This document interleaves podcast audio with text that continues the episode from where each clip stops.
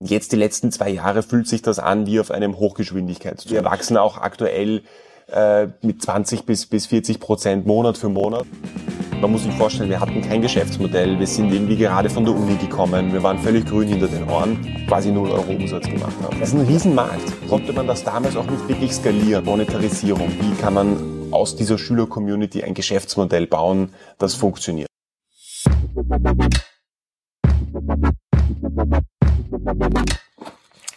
Ja, heute sind wir im Headquarter bei GoStudent, die größte Nachhilfeplattform in ganz Europa.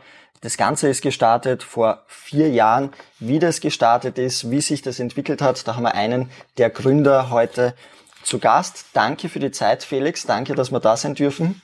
Danke für die Einladung. Ähm, ja, also Nachhilfe, ich kenne es, äh, als ich vor 15, 20 Jahren, da hat es auch ein, zwei Sommer gegeben, wo der Sommer ein bisschen kürzer war, wo ich Nachhilfe äh, bekommen habe. Also ich habe es nicht gegeben, ich habe es bekommen.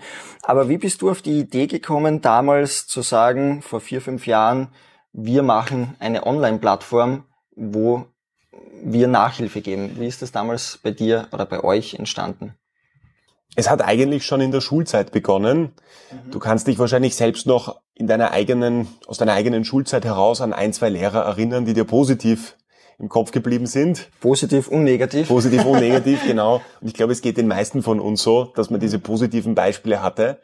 Und Lehrer, die es geschafft haben, inspirierend, enthusiastisch mhm. eine, eine, eine Schulklasse zu unterrichten und auch womöglich einen Einfluss darauf zu haben, was man später studiert, welche Ausbildung man macht, was man arbeiten möchte. Und wir haben es immer schon irgendwie schade gefunden, dass viele Schüler nicht großartige Lehrer im, im Schulunterricht zur Verfügung haben. Und vor fünf Jahren haben wir uns dann ge gesagt, okay, wir wollen eine Plattform aufbauen, bei der wir Schüler im Alter von sechs bis neunzehn mit diesen Weltklasse-Lehrern zusammenbringen und langfristig unterstützen. So hat das Ganze begonnen. Okay, das heißt, ich stelle mir vor, damals, ihr wart zu dritt, mhm. zweit und habt gesagt, okay, da ist die Idee. Was war dann der nächste Schritt? Also es gibt ja viele Leute, die Ideen haben. Mhm. ähm, aber wie, was waren dann die nächsten Schritte? Wo waren die nächsten Anlaufstellen, wo ihr gesagt habt? Man muss dazu sagen, wir waren damals, ähm, also auch jetzt äh, Gregor, mein, mein anderer Mitgründer, wir waren damals 20 äh, bzw. 22 Jahre alt, also noch, noch sehr jung. Wir haben davor keine Erfahrung mitgebracht, wie man eine Firma gründet oder was man jetzt als, als nächstes tun soll.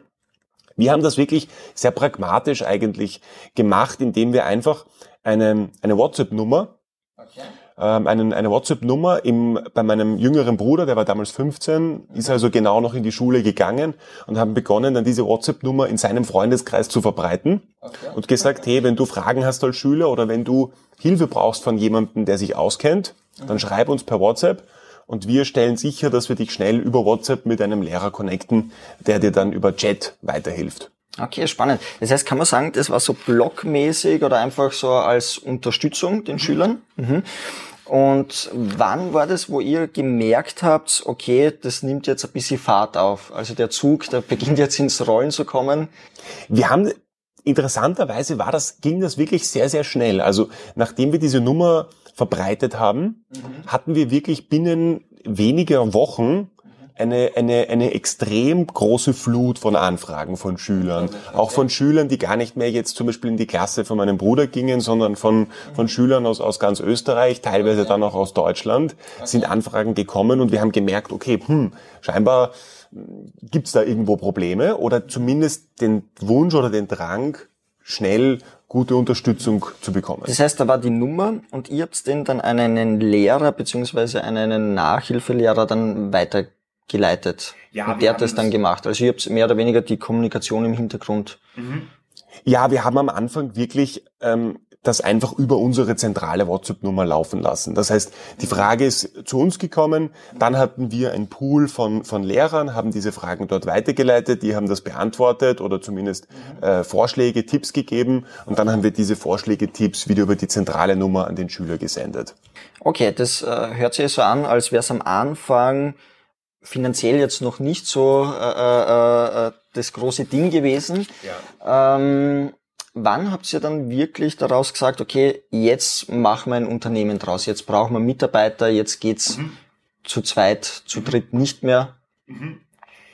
Es war dann diese WhatsApp-Phase, die ist, die ist, die ist schon ähm, über fünf Jahre her. Also das war schon Mitte, Ende 2015, als das gestartet hat. Unglaublich. Also diese, diese WhatsApp, dass das damals, ich kenne nur diese Videos auf YouTube, kennt wahrscheinlich jeder, komm in die Gruppe. Ja, genau. Ihr wart aber schon davor, bevor diese Videos da waren. Ja.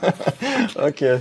Also das, das ist wirklich jetzt schon einige Zeit her. Ja. Und als wir gemerkt haben, dass die Nachfrage sehr groß ist auf Schülerseite, haben wir gesagt, okay, über WhatsApp konnte man das damals auch nicht wirklich skalieren. Weil es muss alles immer über eine zentrale, zentrale Nummer laufen und unsere Vorstellung war ja, dass wir eine Plattform bauen, über die das dann speziell für diesen Anwendungsfall abgebildet werden kann. Und dann haben wir gesagt, okay, jetzt, wir wollen eine Firma daraus gründen, Ge- Geld in die Hand nehmen und selber eine eigene, damals wollte jeder eine App haben, eine eigene App bauen, bei der wir genau diesen Service, diese Chat-Verbindung von Schüler zu Lehrer abwickeln können. Mhm.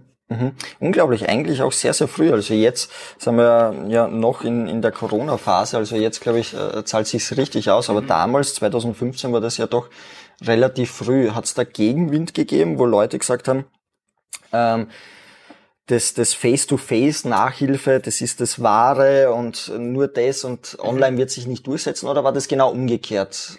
Wir waren damals, also besonders in dieser, in dieser ersten Phase, da stand wirklich dieser Chat-Service im Vordergrund. Also das war, man kann es nennen Chat-Nachhilfe. Man hat den Lehrer gar nicht face-to-face oder auch nicht online face-to-face getroffen. Es war wirklich rein Chat-basiert. Okay. Und als wir, es gab natürlich viel Skepsis, aber nachdem wir die ersten Userzahlen vorgelegt haben und gezeigt haben, schau, wie viele, wie viele Schüler das verwenden, wie regelmäßig sie das verwenden, hast du die Kritiker verstummen können. Okay. Das Problem, wo auch die Kritik von Anfang an immer da war, war Monetarisierung. Wie kann man aus dieser Schüler-Community ein Geschäftsmodell bauen, das funktioniert? Das war, das war das große Und habt ihr Problem. das damals äh, selber gelöst, dieses Problem, sage ich? Habt ihr damals das selber oder habt ihr dann einen externen Partner gehabt, der euch da unterstützt hat? Nein, wir haben, wir haben selber eigentlich wahnsinnig viel herumprobiert. Also wir hatten auch in den ersten drei Jahren, wir haben dann begonnen, ähm, ein, eine, eine Subscription in der App einzubauen. Das heißt, du kannst zum Beispiel fünf Fragen kostenlos stellen, aber wenn du dann die sechste oder siebte oder achte stellen möchtest, äh, bist du in einer, in einer monatlichen Subscription. Wir haben Modelle ausprobiert, bei denen du pro Frage oder je nachdem, wie schwer die Frage ist oder wie umfänglich die Frage ist, du dann erst etwas bezahlen musst. Wir haben Modelle probiert, wo wir versucht haben, über den Schüler an die Eltern zu kommen und versuchen, die Eltern zu überzeugen. Okay. Ähm, das hat alles nicht funktioniert.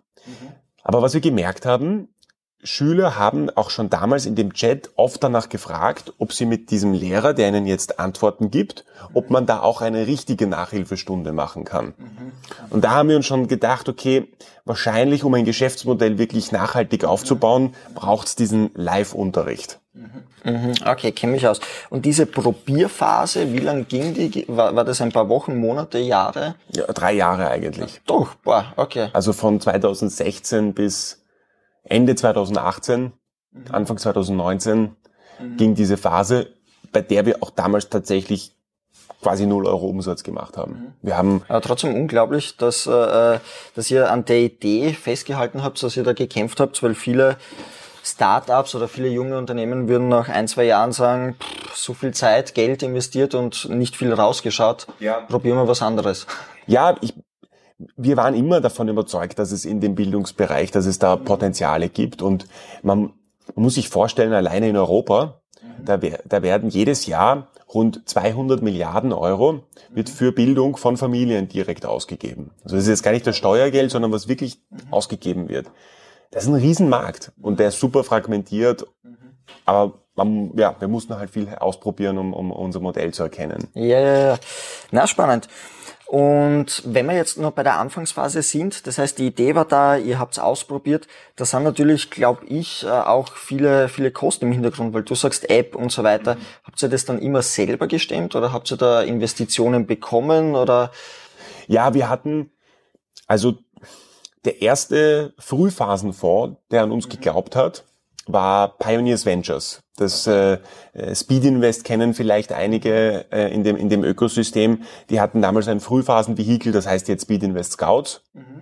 Da hat damals der, der Markus Lang, äh, der, äh, einer der Investmentmanager dort, der hat früher an uns geglaubt. Okay. Natürlich weniger an das Geschäftsmodell, weil es war noch nicht viel da. Aber er hat an uns als Team geglaubt mhm. und äh, die waren einer der ersten institutionellen Investoren. Okay. Und wart ihr bei sowas, äh, zum Beispiel was eher kommerziell ist, jetzt zwei Minuten, zwei Millionen oder sowas, habt ihr da auch einmal eine Pitch gehabt oder wart ihr da auch? Oder? Ja, wir waren, wir waren Ende 2017 quasi in dem Studio. Es wurde dann 2018 ausgestrahlt. War auch eine sehr tolle Erfahrung, mhm. ähm, bei der wir auch einfach die damalige Idee, diesen, diesen Chat-Service, diese, diese App, äh, diese, diese App-Plattform auch vorstellen konnten und uns als Team einfach gut präsentieren konnten. Wie ist es angekommen, so im Nachhinein? Habt ihr damals eine Investition bekommen oder? Wir, wir haben in der Show, sehr skeptisch? Nein, wir haben tatsächlich in der Show auch Angebote bekommen. Okay. Ja, wir haben damals auch so ein, ein, ein es war vom, vom Hillinger äh, beispielsweise ein, ein Angebot. Wir haben von Pro7 dann so einen Media-Deal angeboten bekommen. Wow. Vom Altrichter äh, gab es ein Angebot. Ähm, und auch heute ist es so, wenn sich Mitarbeiter bei uns in der Firma bewerben, mhm. schauen sich viele dieses Video, was man ja natürlich immer noch online auf Puls 4 findet, schauen sich das an. Und äh, ich glaube, wir haben einen sympathischen Eindruck dort hinterlassen und das hilft uns bis heute auch für neue Mitarbeiter, die einen Einblick in, in das Team bekommen wollen. Ja, spannend. Okay, das Ganze ging ja sehr schnell, das muss man sich vorstellen. Viele Unternehmen gibt es 20, 30 Jahre, die dann den Durchbruch haben ähm, oder auch sehr, sehr große Firmen. Ihr habt diese 20, 30 Jahre jetzt in vier, fünf Jahren runtergebrochen, wo sehr viel passiert ist, glaube ich, von Emotionen rauf, runter. Und wie, wie ist es heutzutage? Das heißt, wenn man da reinkommt ins Büro, da sind äh, einige Leute, ihr habt ein schönes Büro, wie fühlt sich das an, wenn, wenn du jetzt die letzten vier, fünf Jahre zurückblickst? Ähm, an was für Gedanken denkst du da? Wie fühlt sich das an für dich? Ja, es, es, es besonders jetzt auch die letzten zwei Jahre. Also die ersten drei Jahre waren wirklich, es war diese Ausprobierphase. Mhm. Ja, einfach diesen, diesen, diesen Drang zu haben, okay, wir, wir, wir wollen ein Modell finden, das, das funktionieren kann, das einen Mehrwert stiftet, das leistbar ist äh, und dass man wirklich auch, auch in mehrere Länder ausrollen kann. Und jetzt die letzten zwei Jahre fühlt sich das an wie auf einem Hochgeschwindigkeitszug. Ja, das glaube ich. also wir, wir wachsen auch aktuell äh, mit 20 bis, bis 40 Prozent Monat für Monat. Mhm. Es sind mittlerweile über 250 Mitarbeiter. 250 habt ihr aktuell? Genau letzte, letzte Woche die 250 geknackt, äh, die, die in der Firma sind, die mittlerweile auch an anderen Standorten sind, in Frankreich, in Spanien, in Großbritannien. Ähm, also ja, es ist ein, eine, ein... Also schon richtig, äh, bald ein, ein Konzern. Aber wie ist das für dich, wenn du sagst, ihr wart am Anfang zu dritt mhm. und mittlerweile kannst du ja gar nicht mehr jeden Lehrer, jeden kennen. Ähm, da gibt's Leute, die das machen. Wie fühlt sich das an? Ähm, viele die ich kennengelernt habe, tun sich schwer, Verantwortung abzugeben. Bist du da äh, äh, jemand, der das leicht macht? Oder? Ja, also es stimmt schon, es ist am Anfang macht man selbst alles. Genau. Ähm, und, und auch, auch weiß ich, Gregor und ich, wir haben äh, vor, vor zwei Jahren selbst noch äh, in der Woche 10, 20 Nachhilfestunden auch noch gegeben, um, um, um ja. zu sehen, was funktioniert, was funktioniert weniger. Äh, und dieses, diese Phase des Abgebens ist, ist, ist, ist, ist, ist natürlich am Anfang komisch. Aber es geht dann umso leichter, wenn du weißt, dass die Personen, die du auch angestellt hast, die als Mitarbeiter kommen, denen du einfach da blind vertrauen kannst. Mhm. Und äh, wir haben es wirklich, wir haben es geschafft in den letzten zwei Jahren im, im, im, im Team in allen Bereichen, ob das jetzt Marketing ist, ob das HR ist, ob das Tutor Recruitment ist, ob das äh, Customer Success ist, haben wir wirklich starke Leute rekrutieren können. Und da auch ein gutes Gefühl dabei zu haben, die Verantwortung abzugeben. Okay, also diese Schlüsselpositionen sozusagen sind gut ja. Besetzt. Ja. Also einer der, oder jemand, der sehr spannend ist, äh, Würth, die äh, Schlüsselschraubenfirma, hat auch gesagt, äh, ist einmal in einem Interview gefragt worden, was sein Wachstum war, warum er so stark gewachsen ist. Und er hat genau das gleich gemacht, dass die Schlüsselpositionen ja. sehr, sehr wichtig sind. Ohne diese Schlüsselpositionen wäre es wahrscheinlich jetzt nicht gegangen, dass er da international so erfolgreich ist. Ja. Ja, wie darf ich mir jetzt so einen, äh, so einen Alltag von dir vorstellen? Ähm, wann kommst du ins Büro? Was machst du? Wann gehst du wieder nach Hause? Gibt es ein Wochenende? Erzähl mal, wie so ein Tag oder eine Woche bei dir mhm. normalerweise ausschaut. Momentan ist es so, 50 Prozent des Tages ist, ist Recruitment, also von Mitarbeitern, okay. wo Interviews geführt werden, mhm. entweder für Positionen, jetzt Schlüsselpositionen, mhm. ähm, beziehungsweise jeder Mitarbeiter, der auch jetzt äh, zu uns kommt, hat in der letzten Runde immer noch ein Interview mit Gregor und mir. Mhm. Okay, also du schaust dir... Mhm. mhm da fällt, da fällt schon einmal sehr viel Zeit auch, auch hinein, beziehungsweise für auch Schlüsselpositionen hat man dann teilweise fünf, sechs, sieben Interviews für, für eine Position und um, um, um dann noch einmal zu schauen, okay, passt das, passt das nicht und halt wirklich sicher zu gehen, dass man die, die, die richtigen Personen findet. Mhm. Mhm. Ähm, ein anderes Thema, ähm, das momentan auch sehr viel Zeit frisst, sind eher administrative Aufgaben, wenn es um die Firmengründungen in den anderen Ländern geht. Also da äh, Notartermine, äh, mit den Verträgen schauen, dass alles passt. Ähm, der dritte Teil ist im Finanzdatenbereich mhm. einfach selber auch äh, Zeit damit zu verbringen, zu schauen, was funktioniert momentan gut im Unternehmen, mhm. ähm, was funktioniert weniger gut und dann auch Ideen ein, einbringen, wie wir das irgendwie besser machen können. Mhm. Der vierte Teil ist, ich verbringe auch sehr viel Zeit einfach äh, damit, mir im Markt anzuschauen, was tut sich, welche Entwicklungen sehe ich, auch, auch Gespräche zu führen mit anderen Gründern, die im Bildungsbereich sind oder vielleicht bei, bei schnell wachsenden Firmen. Mhm.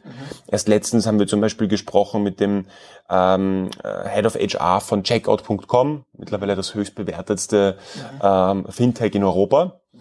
Ähm, der als 15. Mitarbeiter gekommen ist und, und äh, äh jetzt sind sie 1500 Leute und er hat das ganze Recruitment dort mit aufgebaut. Unglaublich. Mhm. Und mit von so jemandem zu lernen, was für Fehler haben die gemacht, mhm. was können wir anders machen, mhm. so dass wir diese Fehler nicht begehen. Wir haben in unserem Advisor Board zum Beispiel den Thomas Griesel, einen der Gründer von HelloFresh. Mhm. Das heißt, mit dem auch Gespräche führen, ähm, was haben die damals gut gemacht, weniger gut gemacht so dass wir das dann verbessern können. Also du nimmst ja sozusagen die Zeit, um auch einmal links, rechts zu schauen, um euer Unternehmen gut ja. aufzustellen. Apropos ähm, ähm, nach links, nach rechts schauen, habt ihr gemerkt, der, der Mitbewerb, sage ich jetzt einmal, äh, schaut er sich was von euch ab? Ähm, Gibt's da hin und wieder, wo du sagst, hm, das hat mir jetzt nicht so gefallen, das hat er jetzt kopiert oder wie auch immer, gibt's diese, diese Sachen oder eigentlich gar nicht bei euch? Doch, also interessanterweise ist der, der digitale Nachhilfebereich ist, ist wirklich immer noch in den absoluten Kinderschuhen. Ja. Das heißt, es gibt, wenn man in Europa schaut, gibt es nicht, wie zum Beispiel bei den E-Scootern. Vor zwei, drei Jahren gab es ja diesen E-Scooter-Hype, wo plötzlich innerhalb kürzester Zeit 20 Anbieter gekommen sind, die de facto das gleiche angeboten haben. Bei uns in diesem digitalen Nachhilfebereich findet das gar nicht statt, weil es, es, es relativ, es wirkt so einfach, der Service, ja, Nachhilfe, was ist, was ist daran jetzt revolutionär? Die Komplexität ist im Hintergrund die Prozesse so aufzusetzen, dass man das skalieren kann. Und es gibt im Markt mehr so traditionelle Marktplätze. Auf Willhaben kann ich zum Beispiel auch einen Nachhilfelehrer finden oder auf, auf eBay Kleinanzeigen. Es gibt diese Traditionsunternehmen wie Schülerhilfe, Lernquadrat, Studienkreis, mhm. die versuchen immer wieder irgendwelche Elemente von uns zu kopieren. Okay. Aber das Digitale liegt denen einfach nicht in der DNA. Okay, also da habt ihr jetzt keine Angst, dass ihr da... Weniger. Also wir schauen uns das natürlich an mhm. und äh, versuchen uns auch inspirieren zu lassen, besonders aus China und Indien. Da gibt es super spannende äh, digitale Bildungsfirmen, mhm. die auch, auch, auch noch weitaus größer sind, als wir es sind mhm. und, und äh, viele spannende Projekte auch schon umgesetzt haben. Da, da schauen wir uns auch selbst einiges ab, mhm. das wir implementieren können. was die machen. Genau. Das heißt, der ein oder andere wird natürlich aufmerksam, der Mitbewerb, wo er vielleicht äh, einen Brief einmal bekommt.